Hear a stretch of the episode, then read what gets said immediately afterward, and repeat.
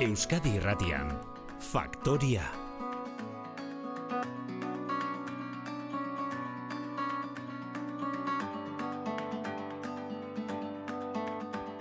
Hogeita bi minutu goizeko bederatzietarako eta esan bezala gaur gurekin faktorian gonbidatu dugu bitor oroz nekazaritza arrantza eta elikagaien politikarako sailburu ordea oroz jauna egun onongi etorri.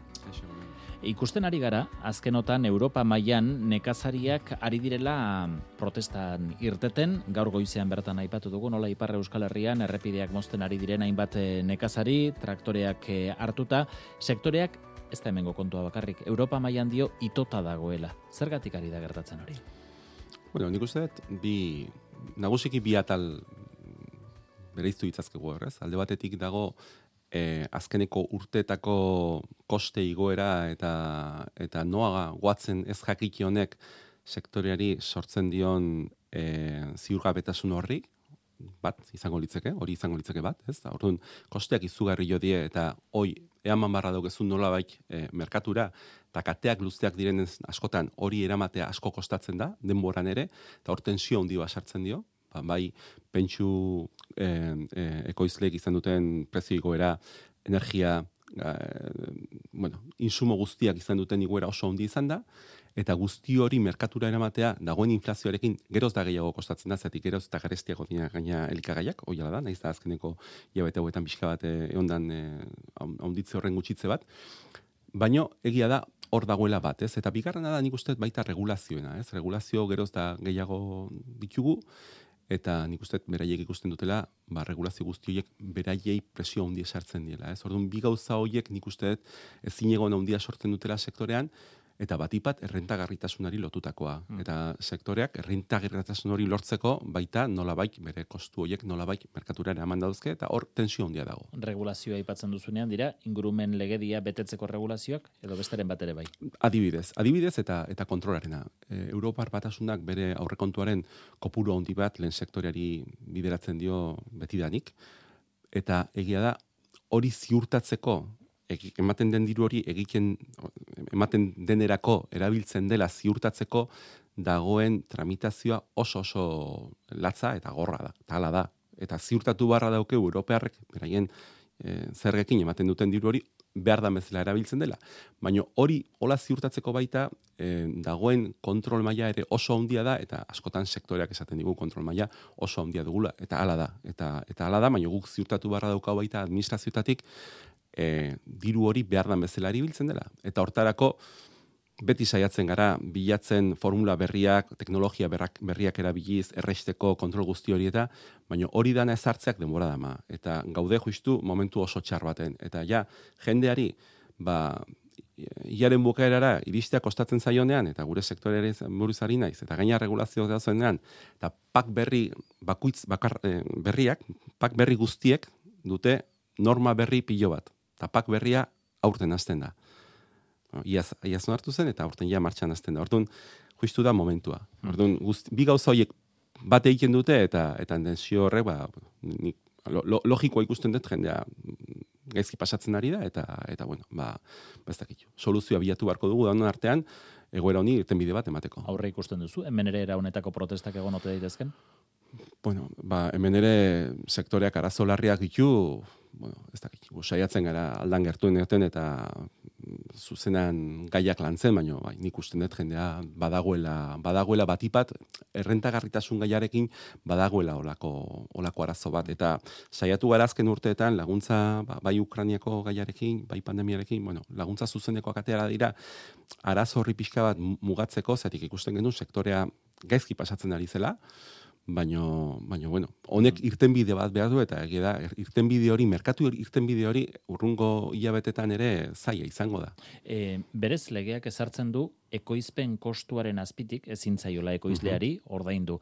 Gaur egun esango zenuke e, esate baterako ganaduak azten dituen ganadu zale batek saltzen duenean bere bere ganadua okeletarako ordaintzen zaiola ganadu e, kostuan ekoizpen kostuaren gainetik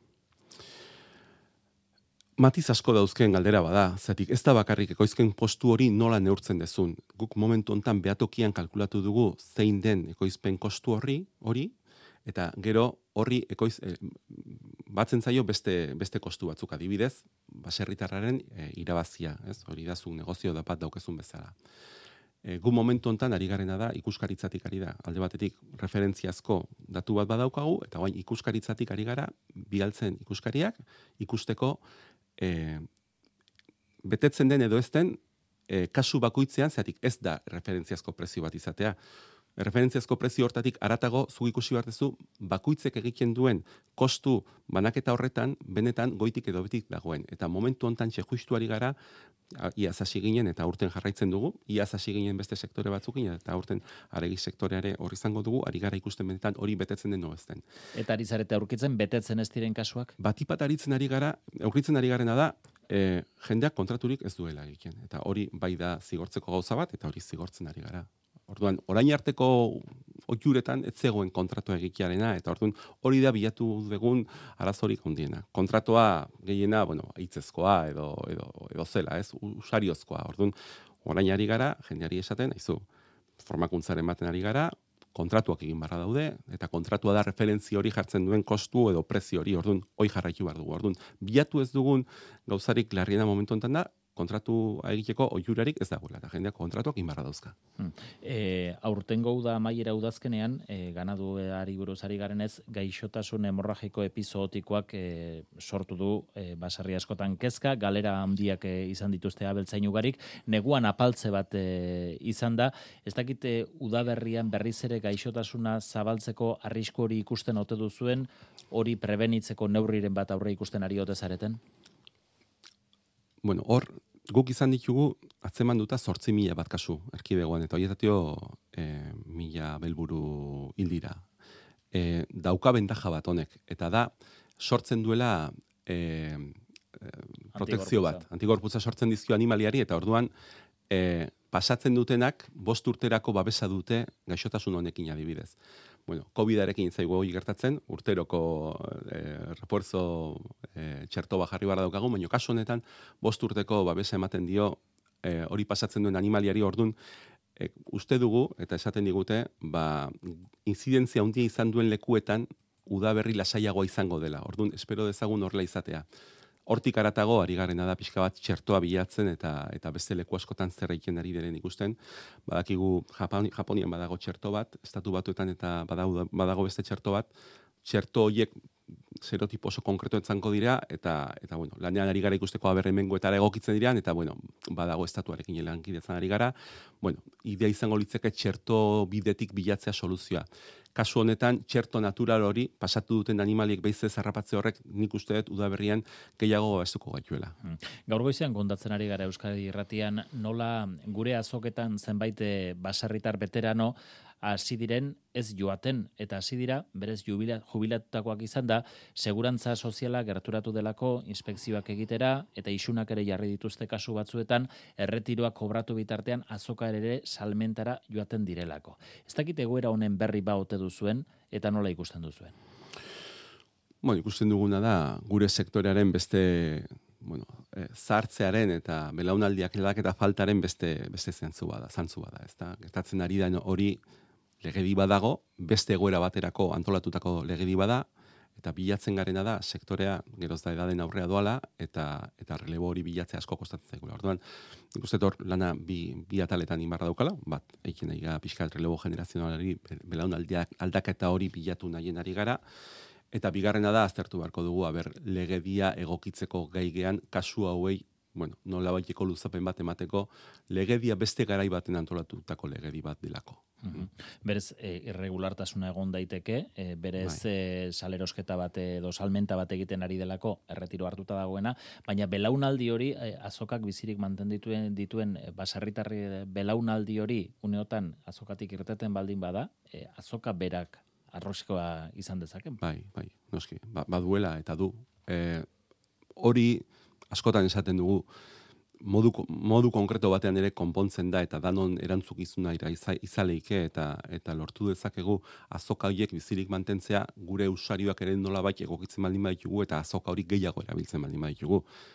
Azokak erabiltzen baldin baditugu eta merkaturatze puntu efektibo bihurtzen baldin baditugu, eta ez askotan pixkat folkloriko edo ozio azoka bezala, bueno, lortu duko dugu baita, baserritar gazteek interesa izate hor saltzen eta azoko horiek mm. mantenduko ditugu. Orduan, guk egokitzu dezakegu eta luzatu dezakegu egora pixka bat, ez? Lege hori egokitzea aztertu dezakegu, estatuko lege bada eta han aztertu beharko dugu, baina azkenean partxe bat besterik ez da benetan azokak bizirik nahi baldin baditugu, erabili mar ditugu, eta egia da, gaur egungo jendearen bizitzaren otxurekin ere, ordutegiak eta lekuak eta egunak ere askotan ez datu zela bat, baina egia da, nahi baldin baditugu, erabili ditugu. Mm. Legedia moldatu esaten duzuenean, e, pentsatzen dut, ministerioarekin eh, hartu emanen bat aurre ikusita daukazuela? Aztertu inbar dugu egoera, zein den, zer gertatzuen konkretuki, eta gero oreka bilatzea da. Zetik, azken finin horrelako gauza bat ikutzen dezunen, agrabiak sortzen dituzu, eta orduan neurria bilatzea da. Neurri bat bilatu barra daukagu, eta momentu honetan hori aztertzen ari gara. Iritsi alda, bat ere plastikozko peletik galiziatik azken egun hauetan e, Euskal Ondartzetara? Ez gu dakiula ez. Guk dakiula ez, ikuskaritza eukideu e, bueno, uretan batipat gure kasuan aztertzen, eta foro aldundiak lurrean guk ez dugu atzeman. Ikusi ditugun pele txiki horiek ez ziran bertan zeudenak zian, eta eta berez e, guk ez dugu atzeman etorri denik. Dauzkagun simulazio matematikoek esaten digute, ja, zaila dela honera etortzea. Ja, gora iparaldera joan direnak ziurrenik ba, frantziko kostetan, landetako kostetan bukatuko dutela, zati badiru behin iparalde hartzen dutenean, haun zara maten da, bai aizeak eta bai itxasoak. Mm, beraz, e, aurre ikuspena da, korronteak barraiatu, eta ona ez dela iritsiera handirik edo kutsadura handirik izango honen inguruan. Lehen astean egun zen, egun pare bat egon ziren aizearen norabideagatik eta itxasoagatik, ba, sartzeko aukeran bat egon zen ostegunean eta eta eta ez dugu azti gara eta ez dugu, ez dugu atzeman hori. Mm, vigilantzia nola nahi ere, oraindik mantenduko da? Bai, intensidade bajuagoarekin, baino bai vigilantzia eta bueno, beharrezko izan ezkeo prestatu ginuzten ba biointziaiek beize martxan jarriko ginuzteke oso azkartzati, bueno, ja, frogak egin daude, eta ez da lehen eguna bezala, baizik, eta ja, bueno, ja, pres gaude, gertatuko balitzek ereke, eta azkarratatzeko. Hmm. E, atzozkeroztik, e, Frantziako bizkaiko golkoko uretan, e, hilabetez, e, arrantzarako debekoa indarrean e, dago, kesu entzun ditugu, arrantzale asko, ez dituztelako bereizi arrantzu arte desberdinak, izurteak babesteko hartutako neurria da, zuek dakizuenagatik zenbaterainokoa da e, arrantzu horren impactua e, izurdeen bir sortze prozesu hori dagokionez? Hor, hor datu badago eta datu horrek dio, zenbat izurde e, nahi gabe harrapatzen dira sarean, noski? Zenbat izurdi e, hil, nahi gabe sareekin, espeziak aurrera arazori gabe aurre egin dezan. Da, hori gutxi gora era, mila, mila izurdetan dago neurtua. Guztira uste dugu poblazioa seireunda hogeita ma mila inguruko izango dela, e, Ipar Atlantikoan. Hoietatik bos mila dira e, espeziari kalte egin gabe, nahi gabe harrapatu ditzazkegunak. Beste behatzi mila dira e, ondartzetara iristen direnak. Iristen diren horiek, batzuk agian bai dira, ba, e, saretatik zaurituta edo atatakoak, hoi aztertzen ari gara, lan hilduak bidira, bat hoietatik behatzi milioietatik zenbat izalizken e, horren ondorioz izan, e, e, arrantzaren ondorioz hildakoak eta zenbat ba, eriotza naturalagatik. Eta hoi ikusita, bos mila muga hori, hoi mugatzeko egiten dena itxiera hau. Orduan, impactoa da, momentu hontan guk neurtuta daukagunaren arabera, bos mila izurde horietakoa da impactoa. impactoa eta hoi gutxitzeko izten dagoain hilabete hontan e, ikin da beda hau. Eta bueno, gu ados gaude bedarekin. Neurri, neurri eraginkorra iruditzen zaizue. Hoi ikusi behar dugu aurten. Bai, eraginkorra da, pentsatzen dugu eraginkorra izango dela, eta pentsatzen dugu urrengo urtean izaten dan ba, ba, eragina txikigoa izango dela. Eta gero atentzioa deitzen da guk, 2000 eta mazazpitik eh, lanean ari gara gai honekin, azitik, eta hor neurri desberdinak egiten dira, bat adibidez da pingerra jartzea e, sareetan, ultrasonidoak emititzen dituzten aparato batzuk die, eta horrek egiten dona da, usatu egiten du izurdea, eta ez da sarean sartzen. Orduan, hoiek erabiliz, eta observadorea jartzen ditugu ikusteko ba, zenbat, eh, zenbat erio sortzen ditugun, bueno, horrekin nahiko kontrol zorrotzen baten ari gara, nik esan dezake gure flota egokituta dagoela izurdeekin e, arrantza egin alizateko. Eta, eta bueno, baita pentsatzen duguna da, gauza ondo egiten ditun flota bati, beda egitea hor dago pixka bat kexa horrego leike, baina, bueno, kasu honetan, hilabete utzi dezagun, ikusi dezagun nola zer eragin duen horrek espezian, ikuste dut izurdekin eta arrantza bateratzea posible dela eta hori hori bilatu behar dugula, eta, eta bueno, neurria jarrita daude, azti gainean dago, eta gero batipat, e, hilda saltzen dien behatzi mila horietatio, zenbat esan genezake diela baita, espeziari kalte egin dizaiokenak eta nahi gabe ba, arrantzaren bidez sortutako eriotzak. Orduan, hoi neurtza ere oso importante da, eta bildoietan lanean ari gara. E, aurre ikusten duzu, Espainiako gobernuak ere bere uretan e, Frantziaren pareko debekurik ezartzeko aukera, edo hori bastartuta dago? Nik uste momentu honetan hori ez dala baloratzen. Zatio, ja jarri dira aurtengo neurriak, gaina aurten neurriak batipat e, aplikatzen dira urteko aurreneko hiru hilabetetan edo, eta ez dut eta gaina, bueno, momentu hortan gure flota gehiena geldi dago. Orduan, guri ere arrantza ikuspegitik e, kalte, kaltea tokatzen zaio nahi kaltea handi egiten dio, baina orokorrean sektore bezala kalte handirik ez ere ez digu egiten. Hmm. ez da paradoxikoa, Europatik datorren araudia bat izatea, Europatik datorren e, agindu bat izatea izurdeak babestekoa, eta ez egotea bere izketarik arrastrearen, pelagikoen, e, inguratzearen inguruan. Ez luke Europak zehatzago begiratu behar, zerk egiten dion espeziari kalte eta zerkez? Nik uste, Europak hori begiratzen duela eta hori kontuan duela. E, baina da lehen txoke neurri bat, nire ustez. Eta Frantziak hartu duena da, bueno, esateko, esan behar da baita, e, horrela hauzi baten bidez hartutako erabaki komilarten radikala dela, gogortu lehizke, hau da zientzilariek jartzen duten muga da, iru bete arte istea, ez hori ere gertatu lehike, bat itxi dagoen kontan. Nik uste badagoela hor bereizketa bat, bereizketa hori, arteen arteko bereizketa hori egiten dela, uste momentu honetan baita atentzioa ditzeko, egin nahi izan dela itxi, hilabete bat denentzat, eta arten arteko bereizketa hori badago. Adibidez, gure bajurako zerkeroek badakigu ez diotela eraginik egiten. Baina, bueno, hor ere pingerra jartzen saiatuko gea, eta hoiei ikoan jore, segurtasun neurria handiago jartzen saiatuko gea. Baina, nik uste, urrungo neurriak izango dira selektiboagoak. Lehenengo hau, nik uste, baita nahi izan dela pixkat gaia, gaiari atentzioa ditu, eta horretarako itxi dela modu radikalean hilabete honetan. Lau azteko debekuenek izango du e, merkatuetan, arrantegietan impacturen bat? Legatzarekin izan dezake bat ipat pasaiako portu lonja inguruan, e, bueno, ez inundik inura ez de sabaztezimenturik horrelakorik ez da emango, igual eoleike ba, prezioan e, eragin txiki bat, baino begiratu dugu, aztertu dugu gaia eta ez dugu uste e, berez, gauza berezirik gertatuko denik kasu hontan ere. Hmm. E, biodibertsitatea zari garela, angularen e, arrantzuak ere jarri du izpidea azkenotan gurean, San Sebastian jaien aitzakian, batetik talde ekologistek eta bestetik hainbat sukaldarik e, egin dutelako eskaria, angularik ez jateko. Une honetan, angula arrantzarik egiten da Euskal Kostaldeko ibarretan? Ez ez da bat ere egiten. Ez da legezkoa, ez, ez dakit badakizu, ez dakit egiten, no, ez, ez egin behar, eta ez da legezkoa, eta egiten, egiten baldin badu bakarren batek eta arratz, arrapatzen baldin badu, bat okatzen zaion isuna izango du. Hmm. Hor profesionalizazioaren aldeko e, apostua egin zen, aixialdiko arrantzua e, debekatuaz, mm, urratxik eman da profesionalizaziorako bide horretan, lizentzia berririk eman da, lehendik zeudenak berritu edo moldatu dira? Ez, oraindik ez. Orain dekreto bat e, lantzen ari gara, tramitazioan dago. Dekreto horren bidez eunda berrogeita mar lizentzia izango dira. Oin zazpire bat inguru zeben e, aixialdikoak eta hoiek eunda berrogeita marrera gesten dira. Arrapaketak ere mugatzen dira bosteun kilotara oro guztira erabiltzen dugun konzeptua justifikatzeko baita peska zentinela edo arrantza zentinela da, hau da, guk arrantza erabiltzen dugu oso modu mugatuan zetik kopurua oso txikia da, baita espeziaren e, norantzkoa ikusteko, eta batipat bilatu nahi deguna da horeka bat tradizio baten mantentzearekin eta eta espeziaren babestearekin.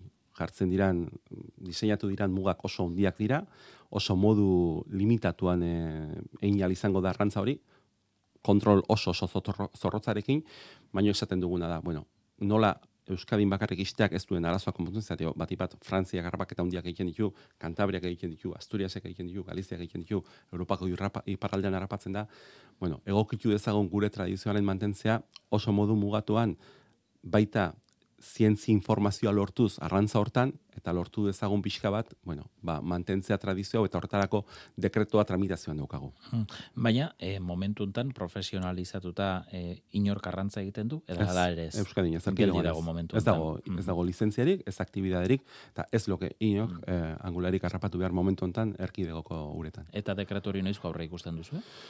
Guk espero dugu otxaian zehar eh, onartzea. Hmm. E, iaz jarraipen batzorde bat ere ezarri zenuten, jaurlaritza, angulero erkartea, azti eta talde ekologista baten parte hartzeaz, ez dakit batuketa honek emaitzaren bat eman duen, e, elkartu zareten e, hori martxan e, jartzea iragarri zenutenetik?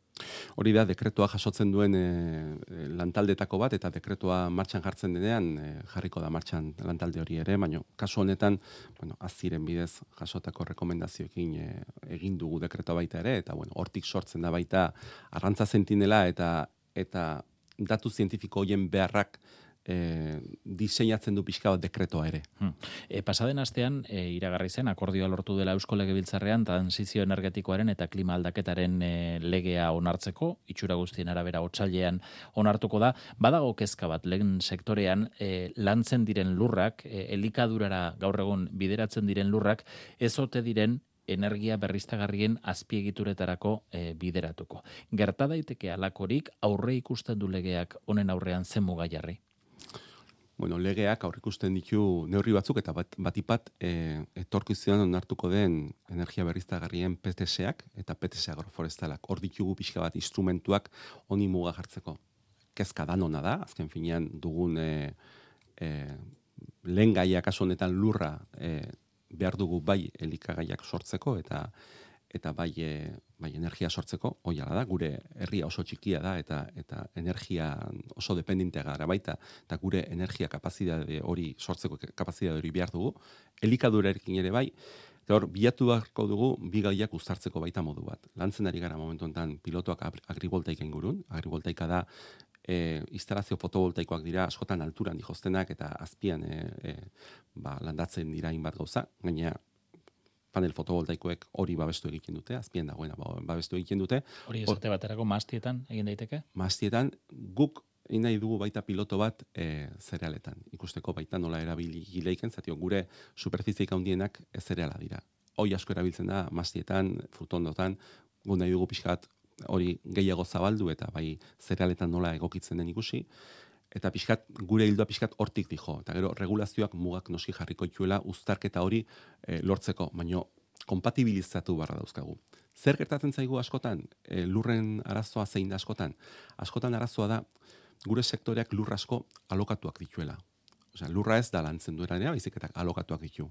Orduan, zein ikin eskaintza lur hortan e, plaka batzuk edo jaltzeko, bueno, eskaintza ikin jabeari ez erabiltzen duen eta hor sortzen da askotan konfliktoa. Orduan, ez da bakarrik konflikto bat, propida de konflikto bat ere, ere bada, ez da bakarrik eh, erabilpen konflikto bat. Uh -huh. e, propiedadea aipatu duzunez, jabetza aipatu duzunez, arabako herrioxan, une honetan, jabe berriak ari dira sartzen e, maastietara?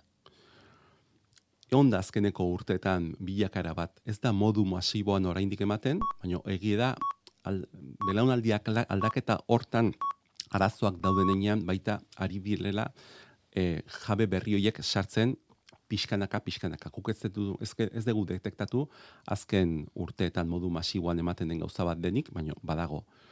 Eta guk gure gazteak bultzatu barra dauzkagu, beraiek izan daikizten, gu nahiago dugulako, ba, gaztez osatutako eta esplotazio txikiko ez osatutako oreka mantenduko duen lurralde bat. Mm -hmm. Maazti horiek erosten eh, ari direnak, jardun dutenak azkenengo urte hauetan, dira mas ardaugintzarei lotuta jarraitu nahi duten sektoreak edo beste erabilera batzuk eman nahi lituzketenak. Ez, ma, ma, ardugintzan dauden e, bodega hundiagoak dira kasu batzuetan, baina nagusiki ardugintzan jarraitu nahi duten e, enpresak dira. E, Euskal Sagardoa jatorri deitura ere zabaldu eginda edo zabaltzeko asmoa iragarri berri duzue, bai Nafarroako eta bai Ipar Euskal Herriko Sagardo ere e, izendapen berdinaren baitan jarrita. E, administratiboki, realitate desberdinetakoak izan da, hori nola egina izan duzue eta ze inpaktu izango duzu, duela merkatuan uste duzue?